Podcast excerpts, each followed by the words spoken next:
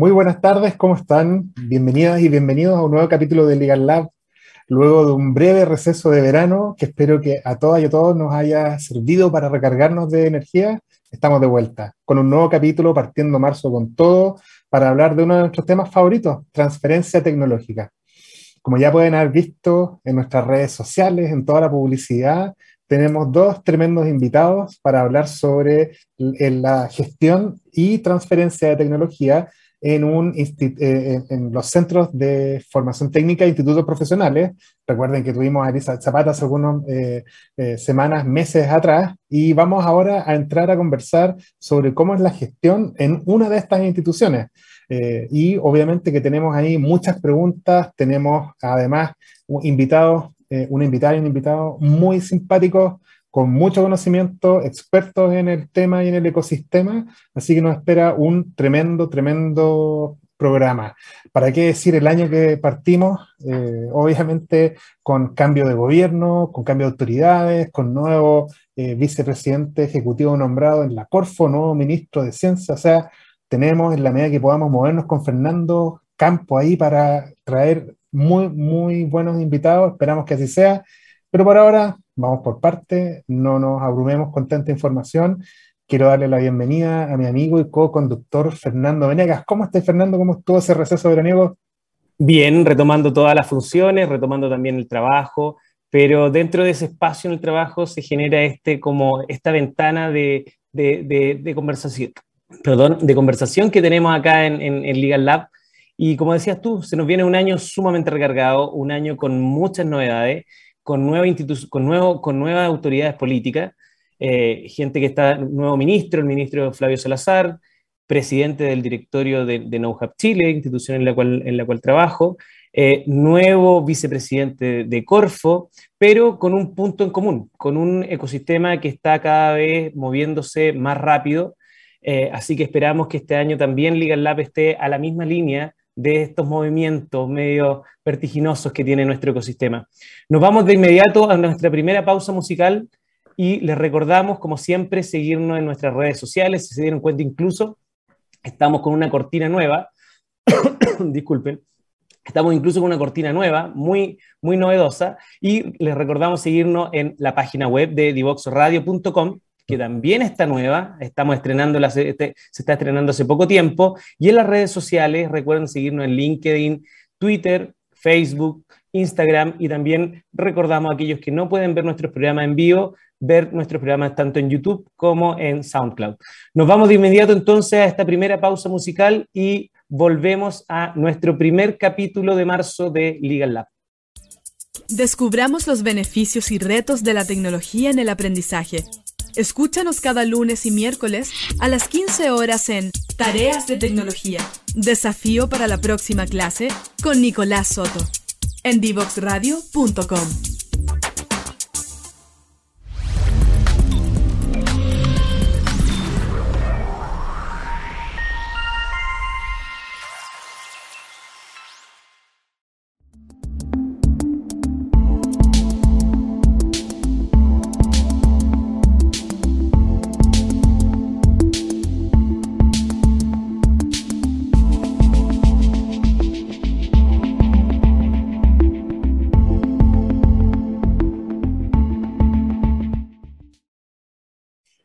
Bueno, y ya estamos de regreso en Legal Lab, como todos los jueves a las tres y media de la tarde, en este primer capítulo de nuestra, podríamos decir ya nuestra segunda temporada, después de haber partido a, mitad, a mediados del año 2021. Primer capítulo desde de marzo y estaremos con ustedes acompañándolo todo este año 2022.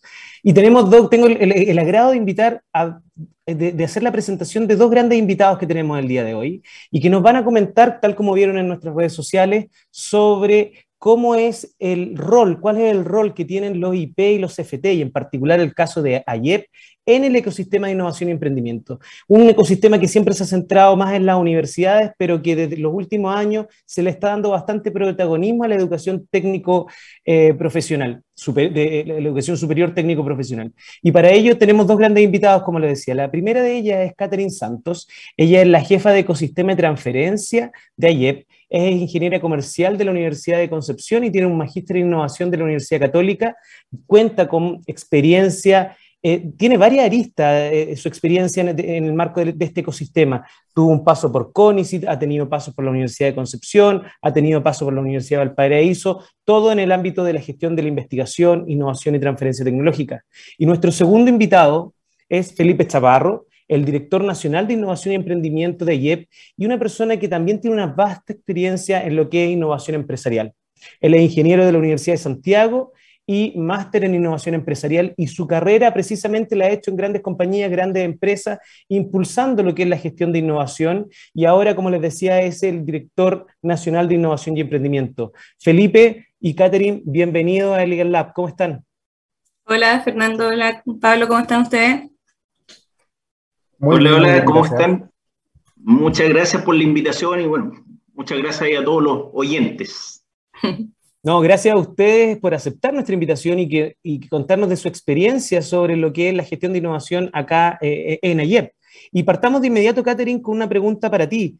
Eh, lo decía en la introducción, el, mundo de la transferencia tecnológica ha estado como muy dominado por la perspectiva universitaria y tú tuviste ya experiencia en distintas universidades.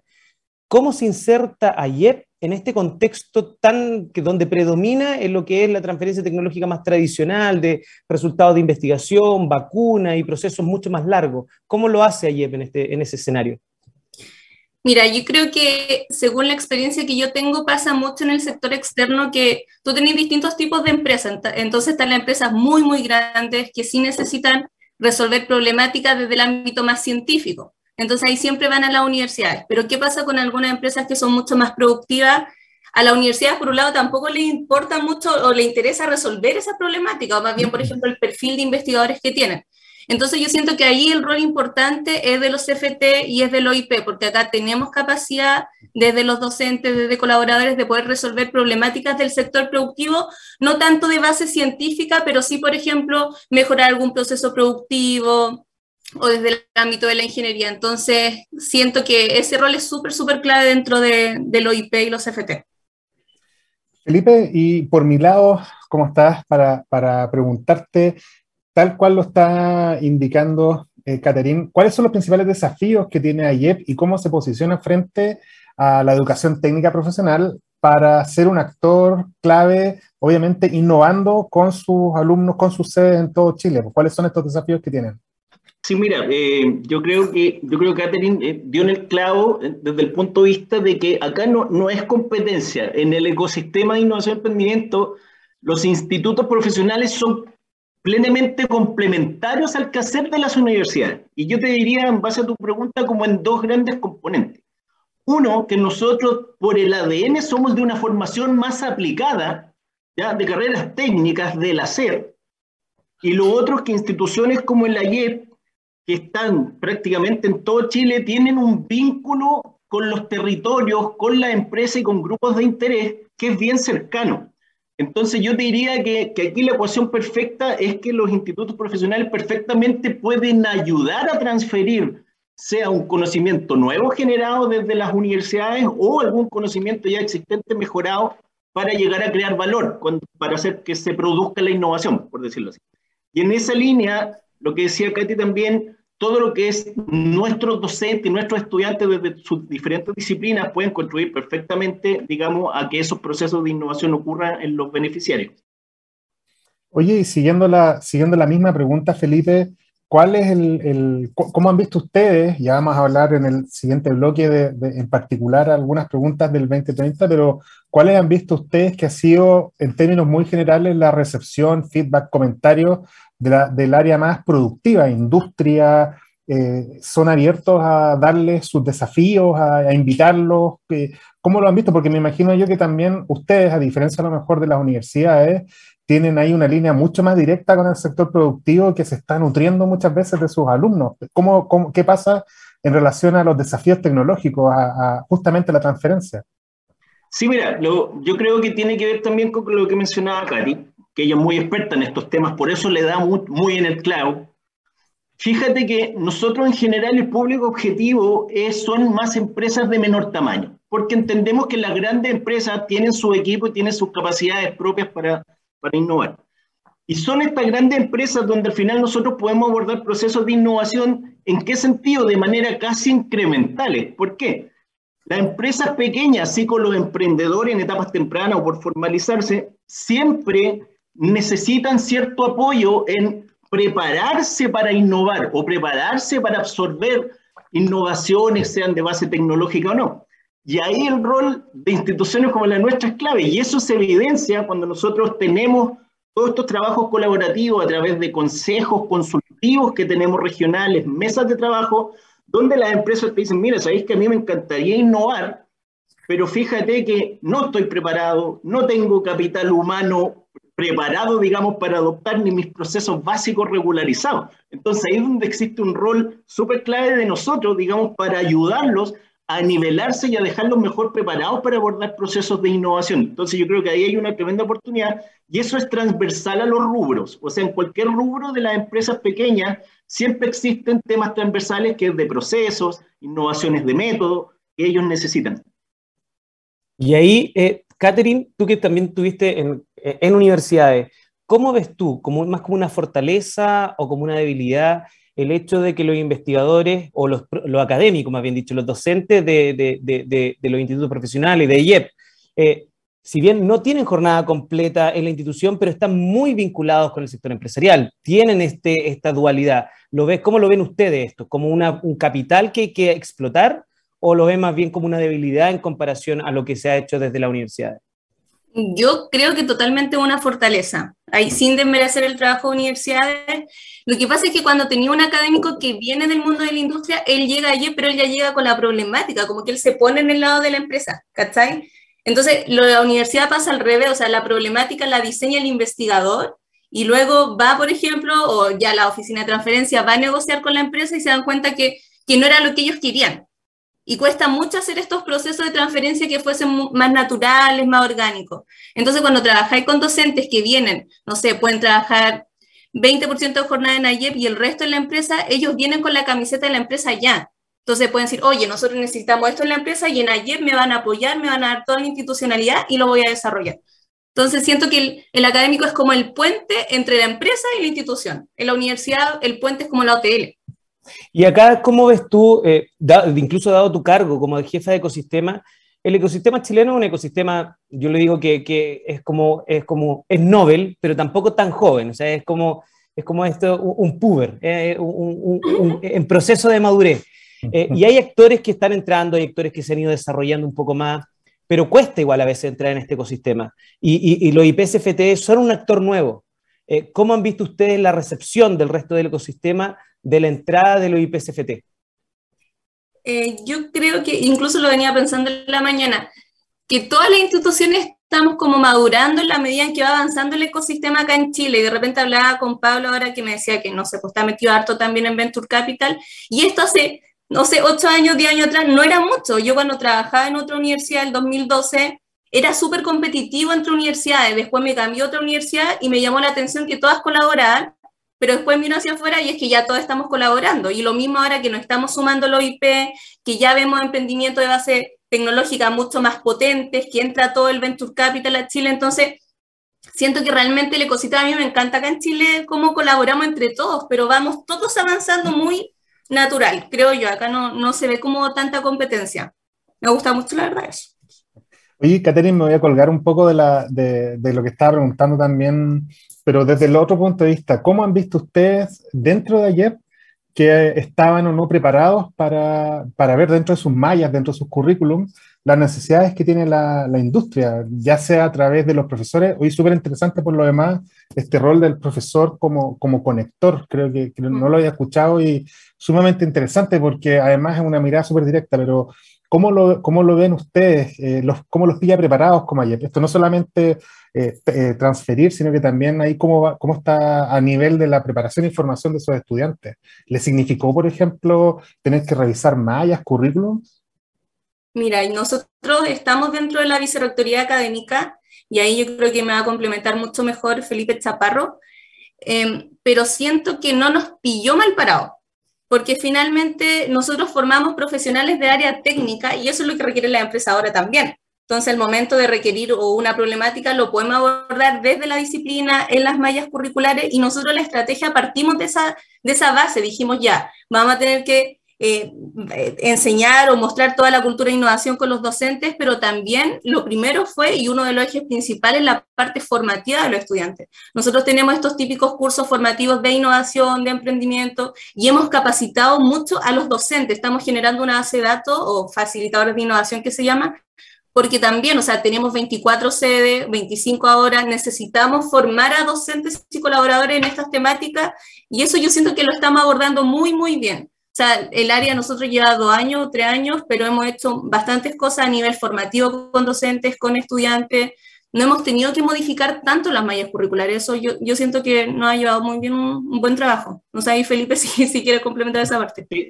Sí. Pablo, mira, yo creo que tu pregunta es súper potente y, y, yo creo que para nosotros, eh, nosotros no es que nos hayamos levantado y se nos ocurrió hacer emprendimiento e innovación con nuestros estudiantes. Eh, nosotros hicimos una actualización de nuestro modelo educativo, por allá por el año 2019, donde considerando el feedback de los empleadores, las habilidades para el trabajo, digamos, del siglo XXI, y también las componentes sello, nosotros hicimos actualización y creamos precisamente una componente sello de innovación y emprendimiento en nuestro modelo educativo. Y eso trajo como consecuencia actualizaciones curriculares, e incorporación de una serie de instrumentos extracurriculares. Entonces, ahí eso nos ayudó mucho porque justo en paralelo vino la, vino la, la legislación y dijo, no, pues, ¿sabes qué? Los institutos profesionales y CFT ahora tienen que desarrollar innovación como función misional y nosotros ya la teníamos en la estrategia. Entonces ese escenario nos permitió y nos ha servido como un catalizador, por decirlo así, como un acelerador para nosotros poder ir avanzando más rápido en, el desarrollo de esto. Y ahí también conectarlo con lo que decía eh, Katy, más aún, más allá de la, de la legislación o más allá de nuestras definiciones, digamos, como proyecto educativo, para el perfil de estudiantes nuestros que son de carreras cortas, o sea, darle más y mejores herramientas para innovar y emprender es casi una responsabilidad social. Entonces, en ese sentido, eh, yo creo que nosotros tuvimos un poquito adelantado, también tuvimos un poquito de suerte porque se nos dio un entorno propicio. Por eso que, como decía Katy, nosotros eh, creemos, Pablo y Fernando, que hemos avanzado rápido para haber empezado a incorporar innovación formalmente en la institución hace dos años, en una institución de este tamaño. Y, sin ánimo de poner eh, en aprietos con la pregunta, ¿tienen algún caso, Felipe, de éxito o algún caso como para comentarnos donde tú puedas decir aquí estamos empezando a, tener algunos resultados? No, no tanto, es como la experiencia de caso más que resultado, porque el, exitoso no en realidad es súper subjetivo. Sí, mira, yo tiene, creo que tiene que ver un poco con, con, más que el modelo de innovación con que nosotros nos fijamos una estrategia. Esa estrategia tiene una ruta crítica, ¿ya? donde nosotros teníamos que nacer, gatear y, y después correr. Nosotros nos centramos fuertemente, eh, ahí Pablo, en instalar capacidad interna, lo que decía Katy. Nosotros nos preocupamos de formar y especializar en nuestros docentes, de incorporar en los modelos educativos y en los, y todos los programas a los estudiantes. Y de la mano de eso, en la medida que fuimos capacitando a nuestra comunidad educativa, fuimos generando pilotos de desafíos con la industria, proyectos de innovación, que la verdad, para no meterte, mucha innovación no eran, eran más, más de emprendimiento, pero fuimos como estimulando el ecosistema interno. Y de esos desafíos, yo te diría, y ahí Katy me puede complementar, yo creo que fuimos teniendo nuestro, nuestros primeros casos de éxito donde estudiantes de nosotros, nosotros poníamos una problemática transversal de los ODS, por ejemplo, y ahí nuestros estudiantes proponían ideas innovadoras y nosotros lo acompañábamos en este proceso. Entonces ahí incluso hemos llegado a transformar desde solo ideas vagas en modelos de negocio viables, incluso modelos que hoy día, o sea, empresas que incluso hoy día tienen sus primeras ventas. Quizás pueden ser emprendimientos más tradicionales, pero nosotros lo que esperamos con esta curva de aprendizaje es que dentro de esos emprendimientos tradicionales surja algún emprendimiento más innovador que podamos apalancar y, empujar. No sé, Katy, si tú quieres, que ahí es tu, unidad. Sí, o sea, es que son, son dos cosas distintas que tratamos de impulsar, seguimos dando la receta ya de, ellos, pero eh, el año pasado le dimos fuerte a todo lo que es emprendimiento con los estudiantes y dado que en AYEP realmente nos dejan hacer bastantes cosas, entonces desarrollamos estos desafíos de guía de género y llamamos al estudiante a presentar ideas. Entonces ahí salieron muchas ideas donde hicimos una ruta de apoyo al emprendedor, donde el estudiante solamente quería emprender y ahora ya están formalizados y generando ventas. Y por otro lado también hicimos fondos en sede, que son los fondos Impulsa, donde ahí no abordamos emprendimiento, sino más bien generamos proyectos de innovación. Entonces, ahí cada sede, estamos hablando de 24, eh, propusieron sus proyectos de innovación, le entregamos financiamiento chiquitito para hacer un prototipo, y ahí, por ejemplo, en San Felipe están trabajando una aplicación que es una sala de estimulación temprana, trabajan con CESPAM, ahora van a trabajar con otro CESPAM, y eso fue solamente porque nosotros estamos impulsando internamente que generen ideas los estudiantes y los académicos. Y ya después, por ejemplo, si ya vemos que estos proyectos han avanzado mucho más, tenemos un prototipo validado, lo incitamos a que postulemos a fondo externo. Yo creo que esa estrategia nos ha servido bastante y nos ha ido muy bien en la medida en que en AYEP nos dejan, insisto, nos dejan hacer bastantes cosas en estas temáticas. Así que eso es súper bueno. Se nos pasa volando, el, se nos pasó volando este primer bloque pero así que nos vamos a ir a una segunda pausa musical, pero antes quiero dejar planteada una pregunta para que la retome después en el siguiente bloque Pablo, que tiene que ver con cómo, y ustedes lo dijeron, 24 sedes, cuáles han sido los grandes desafíos de, impulsar esta estrategia de innovación cuando hay un universo tan grande y tan heterogéneo.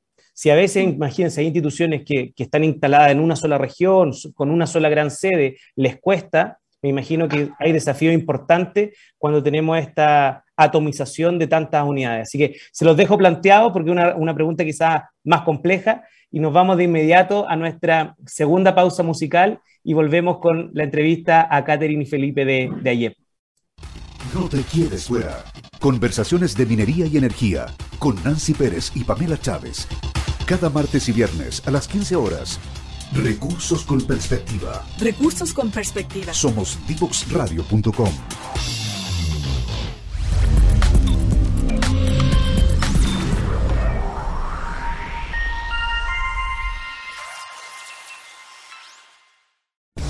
Síguenos en las redes sociales, Instagram, Twitter, Facebook, LinkedIn, como arroba Divox Radio, como arroba Divox Radio.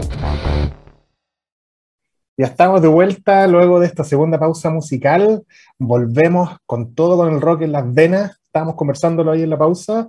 Y bueno, pues eh, tuvimos hace algún tiempo atrás, eh, súper spoiler repetido, a, nuestra amiga Elizabeth de Corfo hablándonos del IPCFT 2030. Lo dije de corrido bien, eh, más o menos en realidad. Eh, Felipe, cuéntanos por favor cómo, cómo, qué significaba este programa para ustedes, cómo lo han tomado y, bueno, pues cuéntanos desde ayer la experiencia en el 2030. Sí, mira, eh, lo que, bueno, un poco lo adelantábamos en las preguntas anteriores. Eh, esta política pública que a mí me parece espectacular, lo que hizo fue ponerte un poquito de presión para que las instituciones de nuestro sector aceleraran este proceso de incorporar la innovación. Y aquí el, tema era muy variopinto. Había, habían instituciones que venían ya trabajando formal e informalmente estos temas, pero habían otras instituciones que no, que no lo habían hecho. Y ahí viene también un poquito la diferenciación de cada institución, porque si bien el proyecto te empuja a incorporar tus estrategias, cada uno tiene que hacer su estrategia en base a la pertinencia con su modelo educativo y también en base a la capacidad y el nivel de madurez digamos, que tenga cada institución en estos temas. Si tú me preguntas a mí cuál, cuál ha sido para nosotros la clave de este proceso, entendiendo que nosotros hacíamos innovación, pero más informal, y empezamos como a sistematizarla y a darle más método hace dos años, yo, yo diría que hay tres componentes claves. una, sin duda, eh, es la estrategia propiamente tal, donde nosotros hicimos todo un plan desde formar a nuestra comunidad educativa, generar instancias de vinculación con los sectores productivos, sociales, generar condiciones habilitantes, lineamientos, eh, políticas, modelos, tratando de ser lo más claro posible, pero siempre generando una estrategia que fuera acorde con nuestro nivel de madurez, o sea, no pretender hacer cosas de las cuales no estábamos preparados para avanzar, porque el modelo madurez nos va a llevar de a poquito a llegar donde queremos ir, que eso sí lo fijamos, digamos, hace, hace mucho tiempo, por eso hoy día, dos años, ya estamos hablando un poquito de transferencia. Ese es el primer componente clave. Yo diría que la segunda, y esto suena medio, medio hippie, eh, yo creo que tiene que ver también con los equipos que tú construyes. O sea, yo te diría, si hay algo que yo me siento orgulloso, es del equipo de profesionales que tenemos en la Dirección Nacional de Innovación y Emprendimiento en que son profesionales muy empilados, muy técnicos, pero con alta convicción y que disfrutan de lo que hacen. Entonces, cuando tú quieres llegar con algo nuevo y quieres contagiar y quieres capacitar y quieres que esto avance, es lo mejor, lo principal es la actitud y lo otro es tener convicción.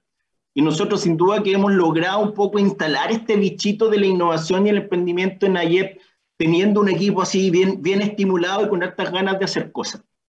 Y lo tercero que yo también creo que es muy clave, que tiene que ver también más con la lógica de AYEP, nosotros como muchas instituciones grandes tenemos un nivel central y tenemos sedes. Nosotros ya lo decía Katy, tenemos 24 sedes de Calama Castro. Y la clave es que para que la innovación ocurra en los territorios hay que trabajar con ellos. O sea, con los equipos de escuela, con los equipos de sede, operacionales, pero hay que co-construir porque al final la innovación ocurre en los territorios, no en el nivel central. Entonces yo te diría que eso es una, una gran clave de tratar de co-construir y colaborar para que esto ocurra. Así que yo, yo me atrevería a decir que ese ha sido como un poco nuestro, nuestro método.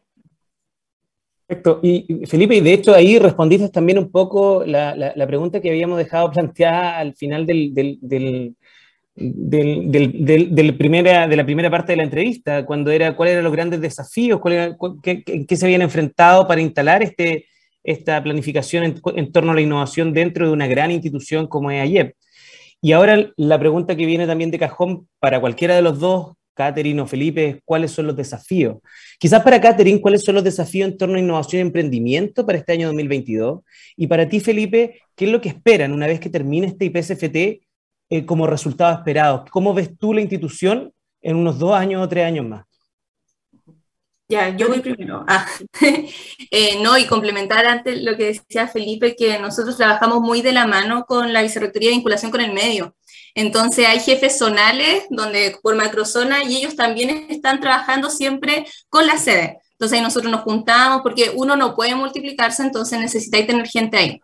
Em, a ver, ¿qué estamos haciendo ahora? Em, primero, como ya tenemos varios proyectos, tenemos un portafolio de iniciativas que perfectamente pudiésemos llevar al sector externo, eh, queremos generar reglamento de propiedad intelectual, reglamento de transferencia tecnológica, estandarizar documentos y también eh, regular ciertos proyectos que en algún momento nacieron de la sede, pero de repente, bueno, hacer un convenio, un contrato de colaboración, definir cuáles son los roles de cada institución. Yo siento que este año vamos hacia ese lugar como institucionalizar un poco la propiedad intelectual y la transferencia tecnológica en la institución.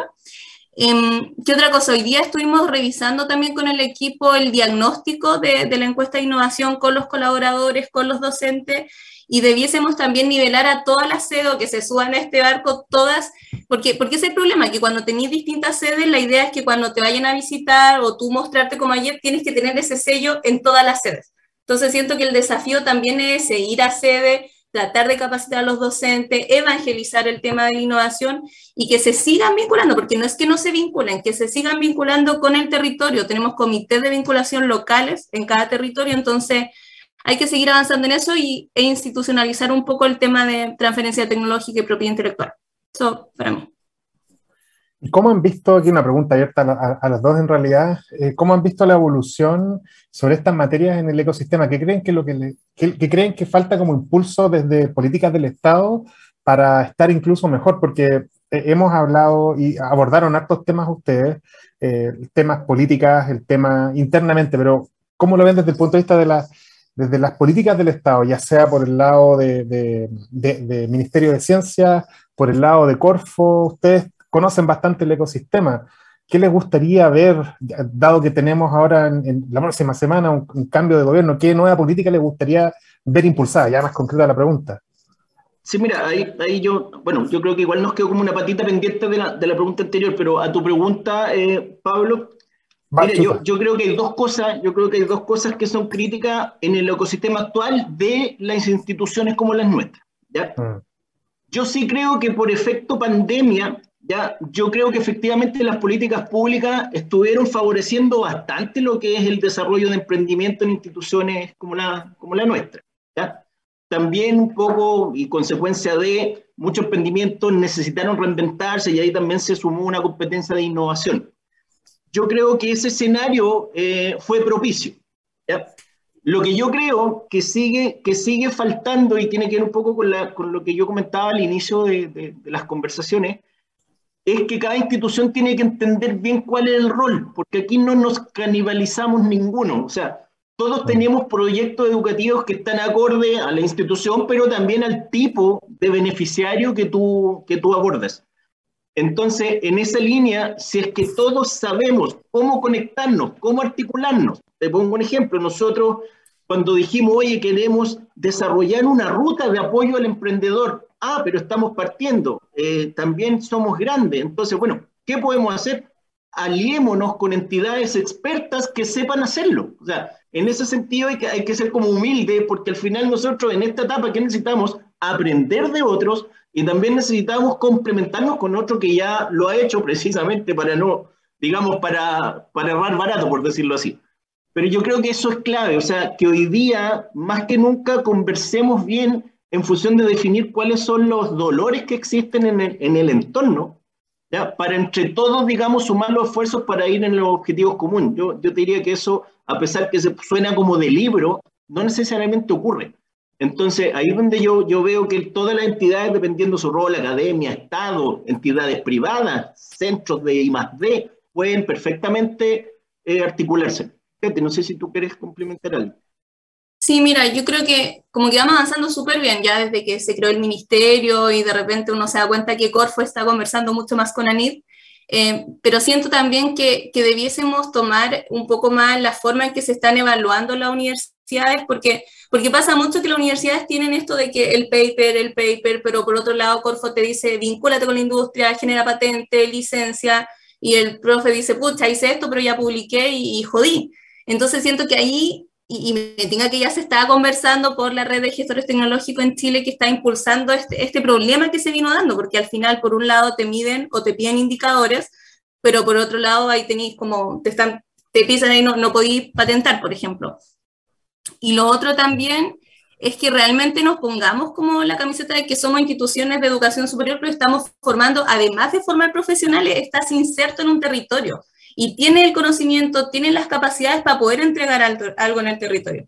Yo siento que eso eh, es lo que debemos hacer y lo que estamos trabajando y, y, lo que dice Felipe también, que acá nadie va a inventar la rueda, todos colaboramos, nosotros colaboramos harto con la U de Conce, con la Católica de Valpo, porque entendemos que no somos expertos en todo. Entonces, si seguimos avanzando de esa forma y a nivel de gobierno conversan entre ellos, que no sea Corfo yo soy experto o Anid yo soy experto, no, conversen entre ellos y nosotros también entre las instituciones, todo yo siento se va a dar mucho más orgánico, no voy a tener que estar como obligado a cumplir con un indicador.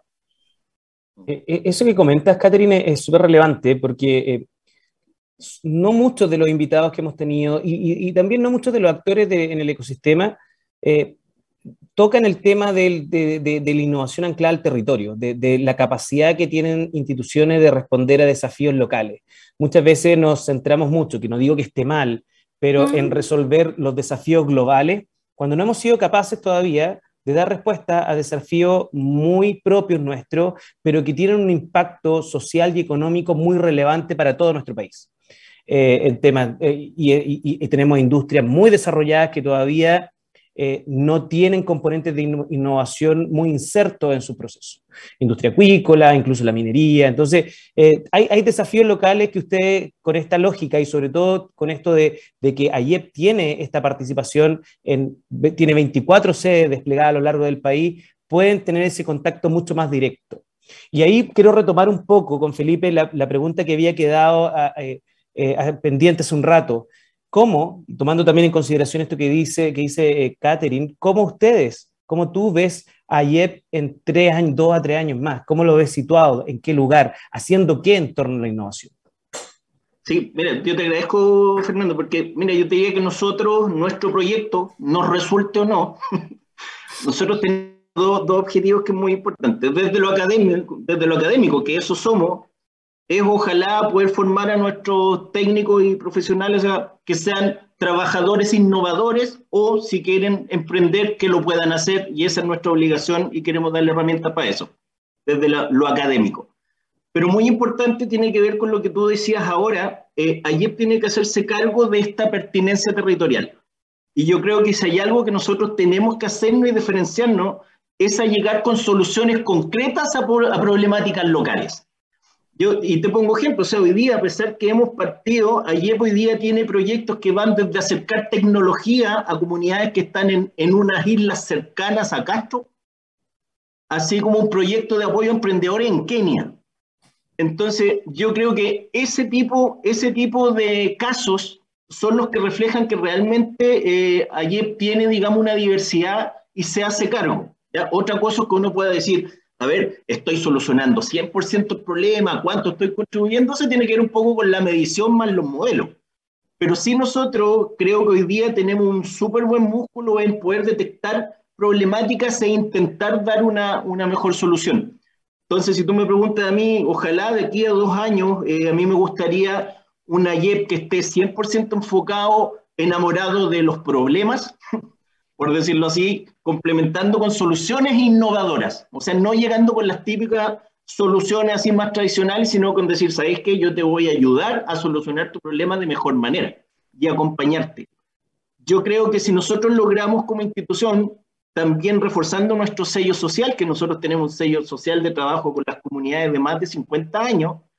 Eh, yo creo que si no nos olvidamos de eso y seguimos avanzando metodológicamente en el camino correcto, eh, yo creo que nosotros podemos llegar a ser un actor bien relevante y no que lo digamos nosotros, sino que lo digan precisamente las comunidades.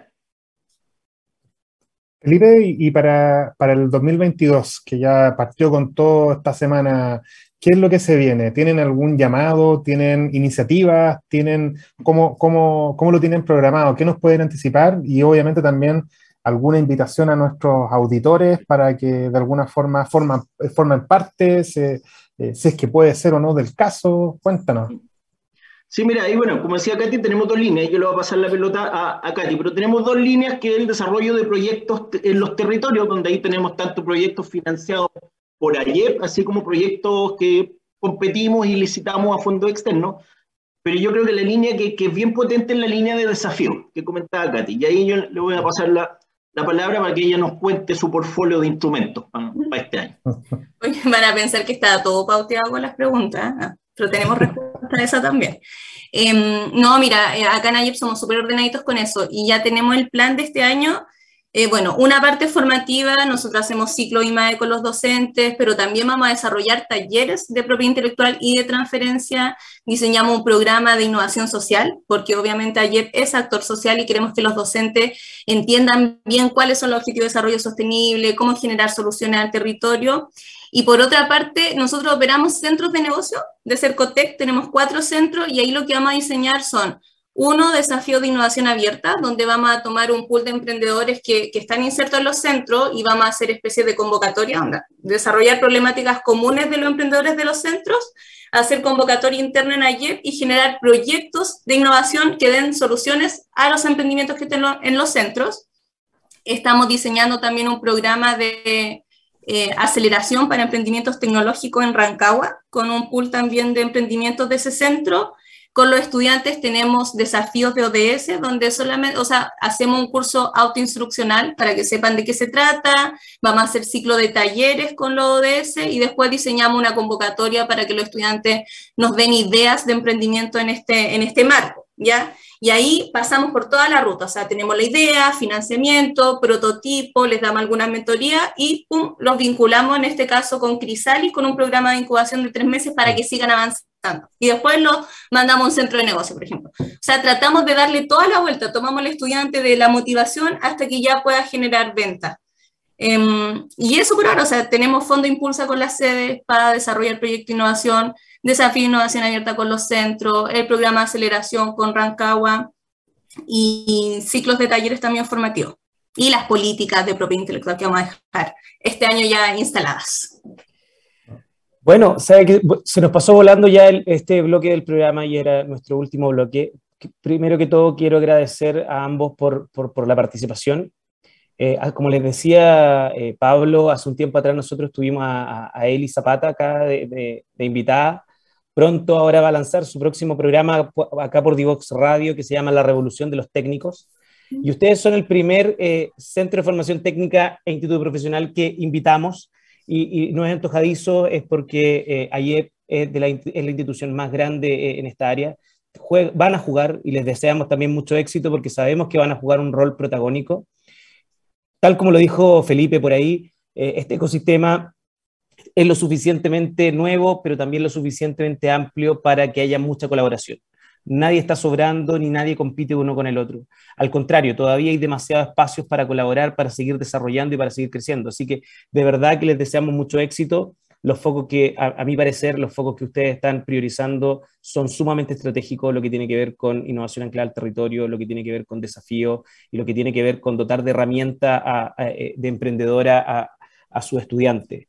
Eh, hay carreras, la, tecnología ha hecho que carreras desaparezcan, que aparezcan carreras nuevas eh, y, que también se modifiquen otras carreras.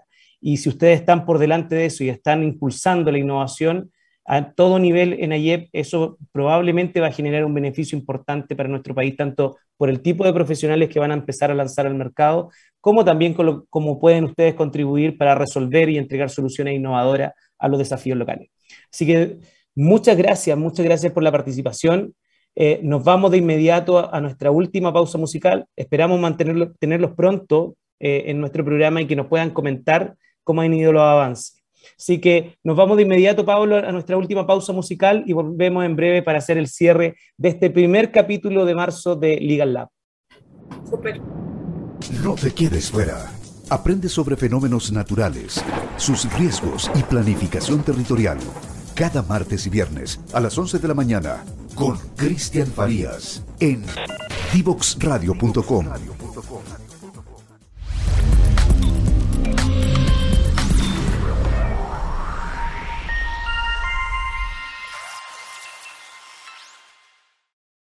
No te quedes fuera. Conversaciones de futuro para Latinoamérica.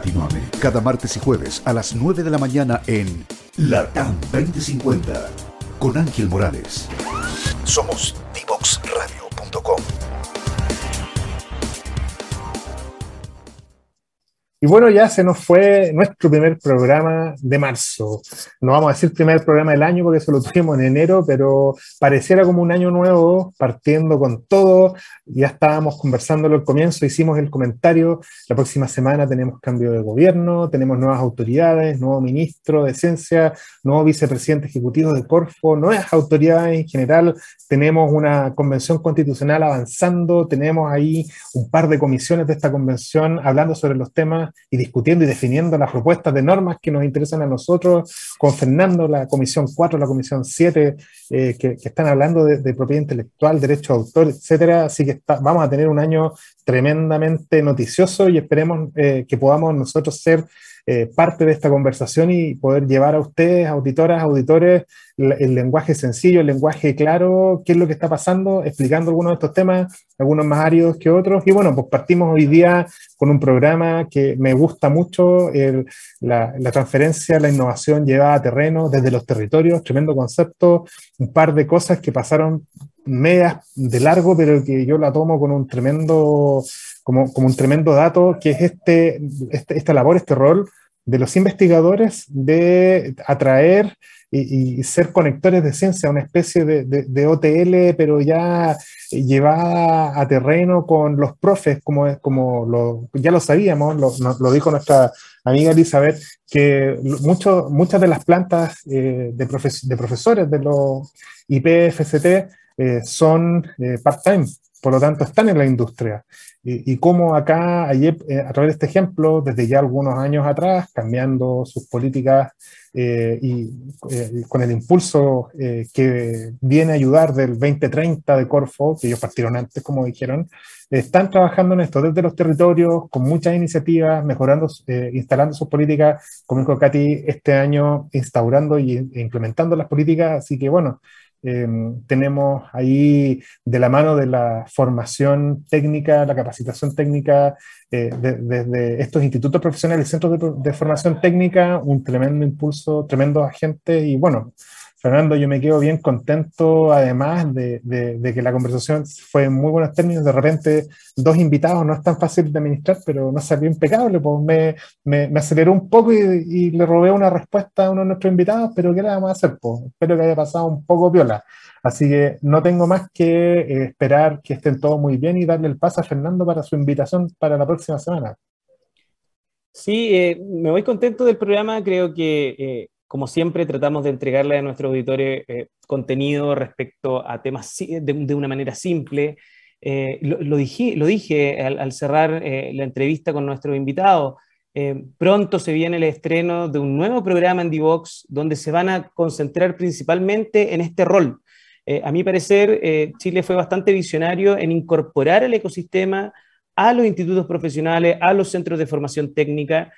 Son resultados que vamos a ver en un par de años más, pero instalar el tema tanto a nivel de formación de nuevos profesionales como a nivel de lo que pueden entregar estas instituciones al ecosistema, resolver problemas de la industria, creo que pueden, van a tener una gran labor y van a tener un gran impacto en el desarrollo también del ecosistema nacional de innovación.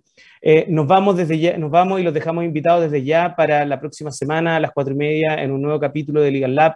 Como siempre, síganos en nuestras redes sociales, LinkedIn, Facebook, Twitter, eh, Instagram y también pueden ver las repeticiones de nuestros programas en YouTube, en SoundCloud y recuerden visitar también divoxradio.com. Nos vemos, que tengan un muy buen fin de semana, nos vemos el próximo jueves. Jueves, chao, chao Connie, chao Pablo, que estén muy bien.